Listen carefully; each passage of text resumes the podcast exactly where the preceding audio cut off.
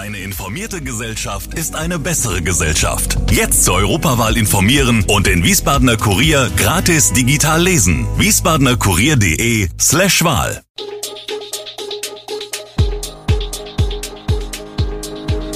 Gude, unser morgendliches News Update. Das Wichtigste aus Wiesbaden für Sie im Überblick. Guten Morgen aus Wiesbaden an diesem 3. August. Motorradfahrer stirbt in Schierstein, Wiesbaden unter besonders lustvollen Städten und wie teuer die Gasumlage für die Verbraucher wird. Das und mehr hören Sie heute im Podcast.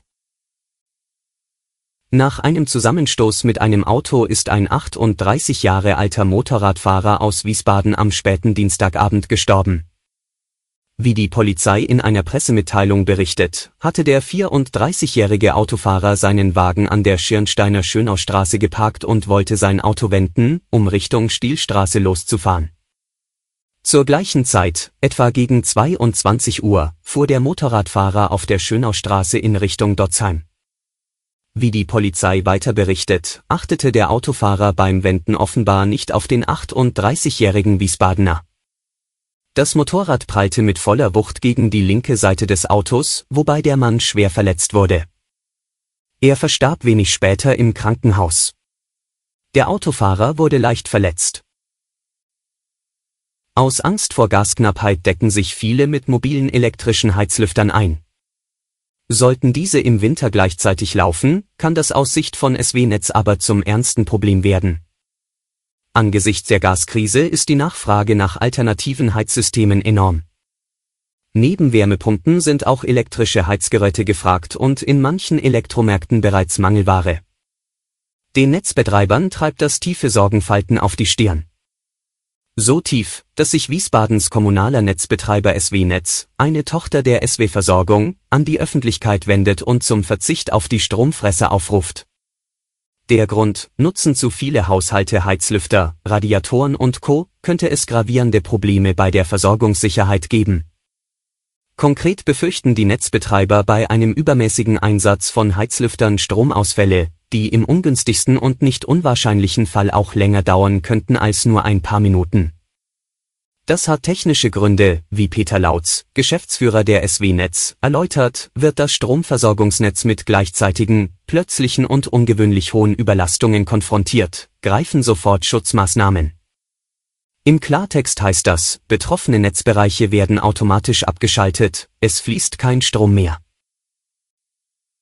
Wir bleiben beim Thema Energie. Berechnungen zeigen, dass die benötigte Wärmeenergie für viele Gaskunden zum nicht mehr bezahlbaren Luxus werden kann.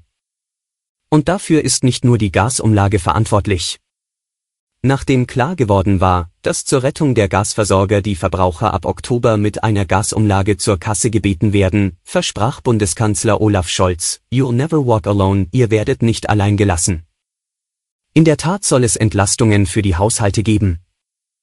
So kündigte Scholz für Anfang 2023 eine große Wohngeldreform an, bei der unter anderem der Kreis der Berechtigten ausgeweitet werden soll. Auch einen Heizkostenzuschuss brachte er ins Spiel. Wie hoch die Gasumlage ausfällt, ist noch nicht beschlossen. Sie soll bis Ende August berechnet werden und hängt davon ab, welche Ausgleichsansprüche die Gasimporteure wegen der, infolge der gekürzten Lieferungen aus Russland, drastisch gestiegenen Einkaufspreise geltend machen. Eine Familie mit einem Jahresverbrauch von 20.000 Kilowattstunden Gas hätte demnach durch die Gasumlage jährliche Mehrkosten von rund 400 Euro. Allerdings sind die Gaspreise auch ohne Umlage bereits drastisch gestiegen. Vor einem Jahr hatte eine Durchschnittsfamilie mit 20.000 Kilowattstunden Verbrauch laut Verifox knapp 1.240 Euro im Jahr gezahlt. Ende Juli 2022 waren es rund 3.200 Euro. Wiesbaden ist spießig, langweilig, unaufregend? Von wegen. Die Stadt brummt vor Erotik und sexueller Toleranz. Zumindest, wenn man einem neuen Ranking glauben darf, das Online-Magazin Lust hat die sexpositivsten Städte gekürt. Hierbei wurde für die 50 größten Städte Deutschlands ermittelt, welche Parameter bezüglich eines sexpositiven Lebens und gemessen an der Einwohnerzahl besonders stark ausgeprägt sind. Köln auf Platz 1 ist da keine große Überraschung. Das Image als offene, tolerante Stadt unterstreichen 19 Sexshops, 25 Transgender- und homosexuellen freundliche Bars und Clubs sowie 43 Bordelle. Mannheim punktet auf Platz 2 dank der großen Transgender- und homosexuellen Szene, während Freiburg aufgrund der Vielzahl sexueller Beratungs- und Gesundheitsangebote überzeugt. Die Hauptstadt Berlin wiederum, gemeinhin als sehr liberale Stadt bekannt, schafft es nur auf Platz 8, denn gemessen an der Einwohnerzahl ist das Angebot eher dürftig. Und vorher kommt nämlich noch Wiesbaden. Einen glanzvollen Platz 7 hat die Landeshauptstadt auf dem Lustbarometer erreicht. Möglich machen es drei hier ansässige Sexshops und ein Swingerclub, 15 Bordelle, ein Gay Pride Event, eine Transgender- und homosexuellen freundliche Bar und vier gesundheitliche Beratungsangebote. Frankfurt folgt abgeschlagen auf Platz 9 und Mainz steht erst auf Platz 16. Und zum Schluss ein Blick auf die Corona-Lage und ihre möglichen Folgen. Experten befürchten aufgrund der vielen Corona-Fälle in der Sommerwelle eine Flut an Long-Covid. Doch wie hoch ist das Risiko wirklich? Welche Rolle spielen Vorerkrankungen und schützt die Corona-Impfung vor den Folgen? Laut aktuellen Studien entwickeln etwa 10% der Corona-Patienten Long-Post-Covid-Symptome.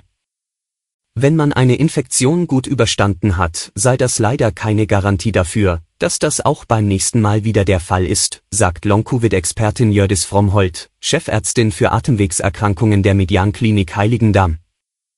Als Beispiel berichtet sie in der Süddeutschen Zeitung von einer Patientin, die ihre erste Corona-Infektion nach drei Impfungen problemlos wegsteckte und dann aber nach einer erneuten Erkrankung Long-Covid entwickelte.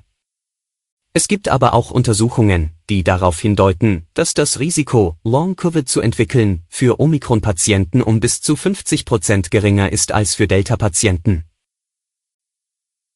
Alle Infos zu diesen Themen und noch viel mehr finden Sie stets aktuell auf wiesbadener-kurier.de. Gude Wiesbaden ist eine Produktion der VRM von Allgemeiner Zeitung, Wiesbadener Kurier, Echo Online und Mittelhessen.de. Redaktion und Produktion die NewsmanagerInnen der VRM. Ihr erreicht uns per Mail an audio.vrm.de.